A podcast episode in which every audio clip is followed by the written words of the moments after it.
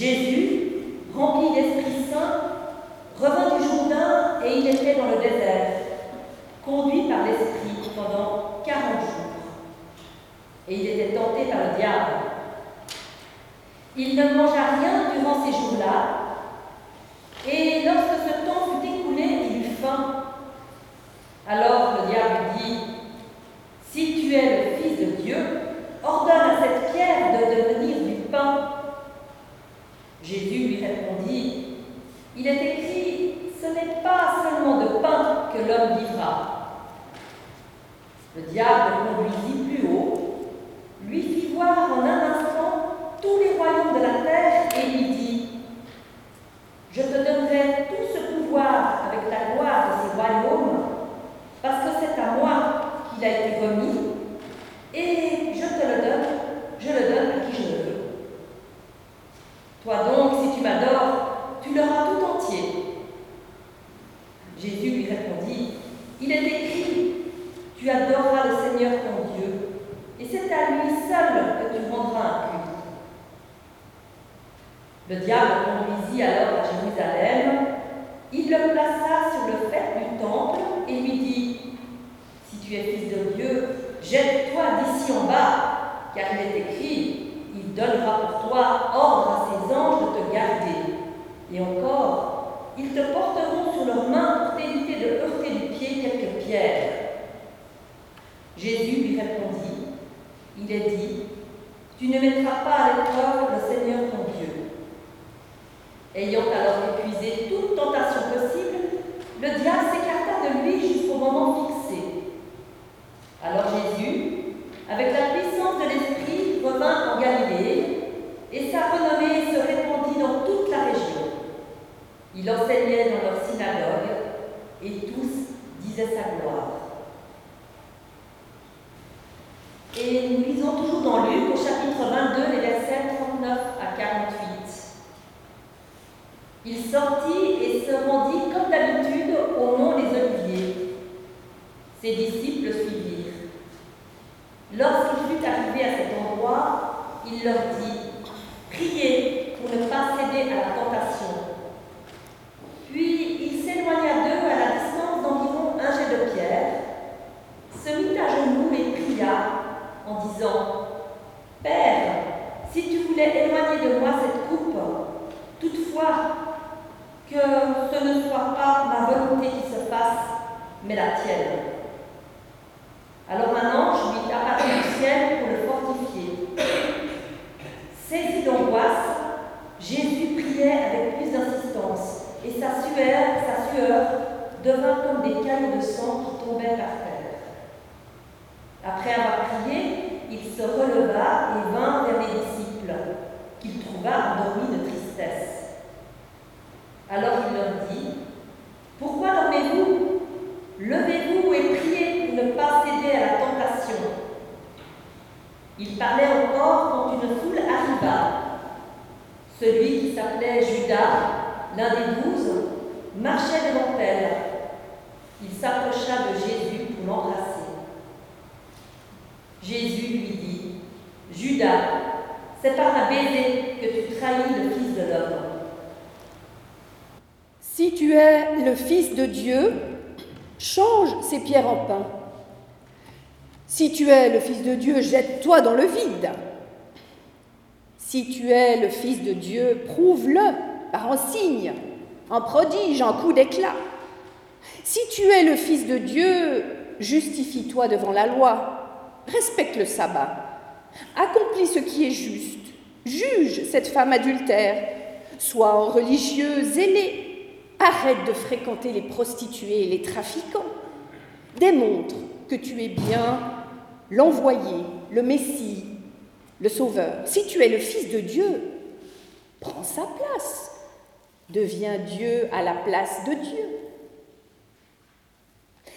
Nous préférons peut-être imaginer que Jésus n'a pas réellement été tenté, que les épreuves ne l'ont pas vraiment éprouvé et que son échec a transformé le cœur humain, et en particulier le cœur des sages, des religieux, des pieux et des intelligents, ne l'a pas profondément affecté, puisqu'il est le Fils de Dieu, puisqu'il est ressuscité, puisqu'il savait tout cela par avance. Un Christ intouché, intouchable et sans tache. Cela nous arrange bien. Et pourtant, à lire et à relire l'Évangile à l'aune du récit de la tentation au désert et de celui de la nuit du jardin de Gethsemane, il en va tout autrement. Et si nous préférons en Dieu impassible et en Jésus flottant au-dessus des contingences, sans affect, sans peur, sans sueur, c'est que cela préserve peut-être une image idéalisée de nous-mêmes, nous qui nous rêvons maîtres devant les événements, même les plus terribles, résistant à la défiguration de la douleur et de la terreur, autosuffisant et parfaitement égotique. Homme sans dette et sans culpabilité, comme le dénonce Jean-Daniel Causse, le regretté théologien psychanalyste, ou cet humain augmenté qui est destiné à tuer la mort, mettre à mort la mort, mirage transhumaniste qui nous ravit et nous séduit au-delà de toute mesure, nous qui avons tant besoin de nous sentir invulnérables. Mais voilà, à scruter les textes bibliques, une autre tâche nous attend, celle de faire face à un Christ affecté, remué aux entrailles, touché, et qui se laisse toucher par les lépreux, par les femmes impures, un Christ qui pleure, qui bataille, qui tempête et qui exprime souvent indignation, déception et colère devant l'hypocrisie et le trafic institué du religieux. Un homme qui a faim, qui a soif, qui a peur. Le Christ, le Saint de Dieu, humain, trop humain à nos yeux peut-être. Alors prenons le temps de mesurer ce face-à-face et de nous y mesurer nous-mêmes. Car si l'humanité de Jésus n'est qu'un simulacre, que pourrait bien signifier sa venue parmi nous? S'il n'a fait que surplomber, comme moi un peu ce matin, je vous surplombe, c'est pareil le rôle du pasteur ou de la pasteur, pour un moment, après je redescends. Mais si Jésus n'a fait que surplomber notre existence, effleurant avec majesté la vie humaine, sans s'y mouiller pour de vrai, qu'aurait-il accompli de décisif Martin Luther, que j'ai été un peu relire pour nourrir la méditation de ce jour avec vous, ne se pose pas cette question dans son commentaire du Notre Père où il élabore autour de la tentation et du mal. Et il trouverait peut-être que j'exagère beaucoup en suivant Jacques Ellul à insister autant sur l'humanité du Christ, livré à la tentation, livré aux épreuves et à la réalité de la souffrance qu'il a partagée avec nous. En 1519, Martin Luther se trouve plongé dans une vie qu'il décrit comme misérable, incertaine, livrée à la gueule du diable qui cherche à y engloutir les êtres humains. La vie est un mal funeste auquel vouloir échapper par ses propres forces est si totalement vain à ses yeux que le seul recours légitime est dans la prière et la demande du secours de Dieu. Alors si nous avons développé des moyens phénoménaux depuis les 500 ans qui nous séparent du réformateur, pour nous prémunir contre bien des épreuves qui étaient fatales à son époque, et peut-être qui nous font croire ces moyens phénoménaux, technologiques, technocratiques, ils nous font croire que nous pouvons après tout nous passer de Dieu. On s'en sort pas si mal sans Dieu. Eh bien, il reste que nous partageons toujours ce que produit la mise à l'épreuve du réel, ce contre quoi on se cogne nous dit Jacques Lacan.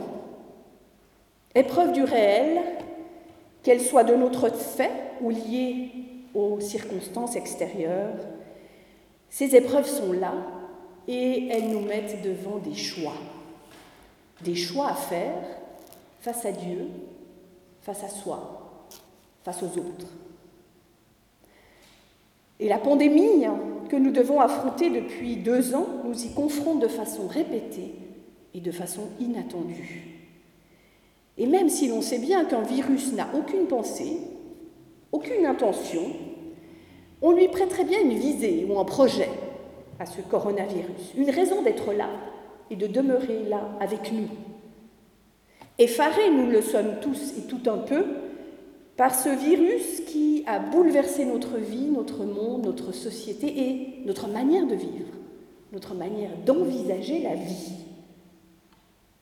Ce virus qui a rétréci l'espace de notre existence et qui conditionne tout mouvement, toute initiative, tout contact.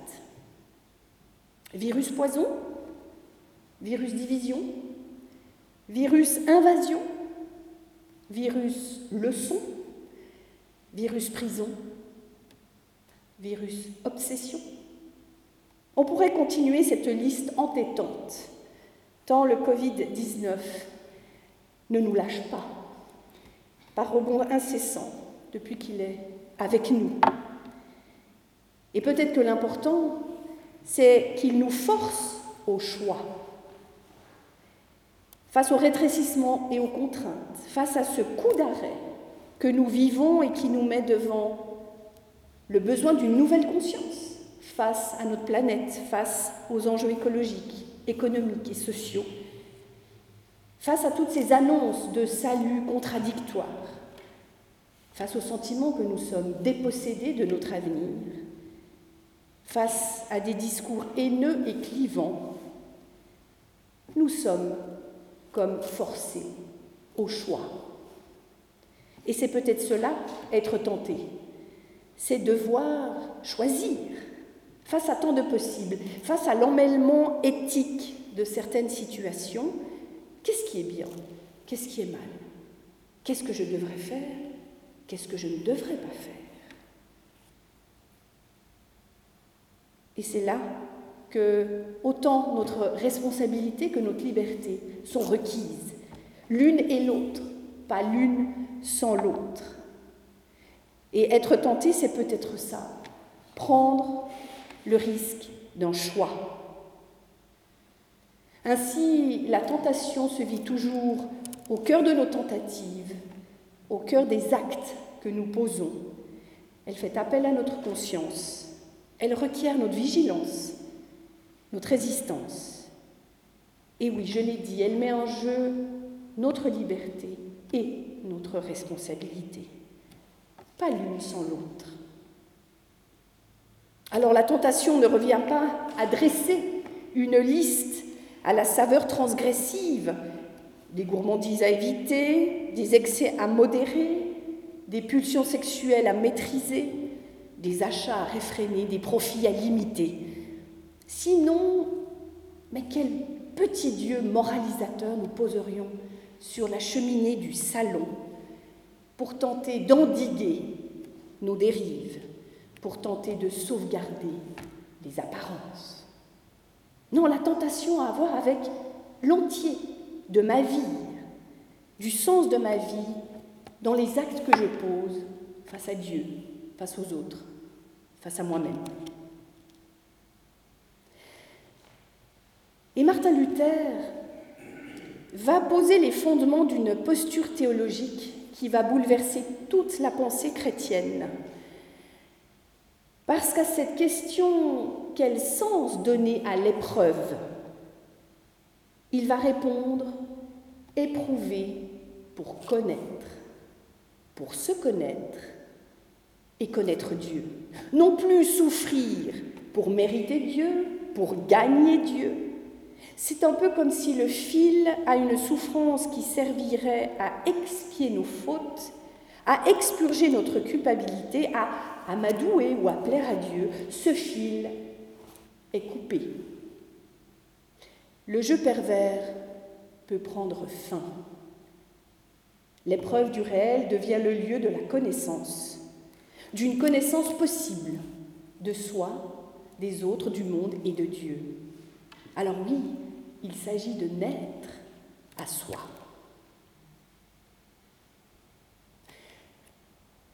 Suivons Jésus à Gethsemane, où il dit à ses disciples, priez, afin de ne pas entrer en tentation. Au, jardin de cette nuit sans sommeil, Jésus met genoux à terre, dans l'humus silencieux de ce jardin qui seul recueille sa prière, une prière qui devient supplication. Je n'ai pas à vivre cela, que cela me soit épargné, pitié. Au jardin des nuits sans sommeil, il y a l'angoisse incommensurable de tous les condamnés, sueur et larmes, qui brûlent, qui déchirent et qui stérilisent la terre, toute terre de chaque jardin. C'est le cri humain qui s'élève devant l'insoutenable douleur en diagnostic de maladie incurable, une séance de torture programmée, des maltraitances répétées et quotidiennes, la perte d'un proche, la perte d'un, d'une bien-aimée, la perte de ce qui nous est le plus cher. Les corps malmenés et violentés des femmes, des enfants, des hommes, abandonnés sur la terre brune, noire ou rouge, là-bas, loin de chez nous, mais aussi ici, dans nos maisons, dans nos rues. Même l'ange du Seigneur ne semble plus offrir un quelconque réconfort devant l'inéluctable de telles épreuves. Le mal devient alors malheur, tel un clou fiché planté dans l'âme, comme le dit Simone Veil. Parfois la nature, seule, est témoin. Elle accueille en silence notre cri, notre désespoir, elle porte notre prière, notre combat. Priez afin de ne pas entrer en tentation, mais les proches se sont assoupis, les amis se sont éloignés, le téléphone a arrêté de sonner, les liens se sont taris, la solitude parfois se fait assourdissante. Et la tentation prend ici cette teinte du sommeil, de l'ensommeillement, qui est comme un abandon d'autrui. C'est trop. Les disciples sont trop tristes et ils s'assoupissent au pied des arbres. Quelque chose ne peut pas être assumé. Parfois le sommeil est comme une fuite d'une lâcheté qu'on aimerait bien ignorer. Alors, au pied de l'olivier, à genoux, Jésus éprouve dans sa chair d'homme, dans une lutte torturante, ce qu'il a vécu au désert face à ce Satan, dans une passe d'armes un peu théorique, dans un jeu de langage, mais voilà que là, il l'éprouve dans sa chair d'homme. C'est ce qu'il a enseigné en haut de la montagne à ses disciples. Dès que vous priez, dites Notre Père qui est aux cieux. Père du ciel, mon Père, ne nous laisse pas entrer en tentation, ne m'abandonne pas ainsi, seul, broyé d'angoisse et de peur. Délivre-nous du mal, délivre-moi de cette angoisse, de, de ces griffes de la désespérance, de la déréliction.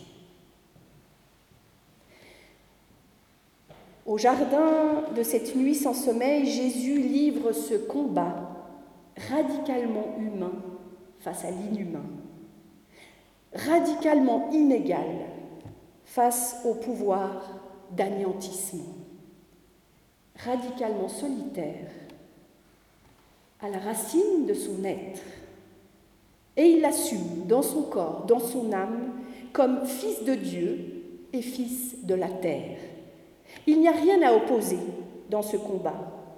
C'est tout son être, humain et divin, qui passe au creuset de cette épreuve. Et au-dessus de cet abîme, il y a comme un fil qui est presque invisible, le fil d'une prière nue. Que ta volonté soit faite et non la mienne. Comme s'il s'agissait de tout remettre à Dieu et de tenir ce fil de vie au-dessus de l'abîme. L'énigme de la nécessité de souffrir n'est pas levée, mais cette souffrance est assumée et orientée en Dieu.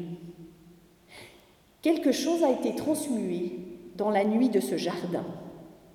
Nous ne serons plus jamais seuls dans l'épreuve de la souffrance parce que Christ a assumé ce passage de déréliction jusqu'au bout. Martin Luther écrit Ta vie est en combat. Bonne et juste est ta prière qui est solidement fondée en Dieu et en sa promesse véridique. Car ce sont la parole et la promesse de Dieu qui rendent ta prière bonne et t'exaucent véritablement. Ce n'est pas ta dévotion. Plus tard encore, le malin va glisser à Jésus, si tu es le Fils de Dieu, sauve-toi toi-même. Et Jésus répond non, résolument. Là n'est pas ma vocation. Jésus résiste jusqu'au bout au prix de sa vie, aux illusions faciles et à l'évidement du sens. Il affirme la primauté de Dieu sur sa vie, sur sa destinée d'homme, sur ses choix, sur sa mort même.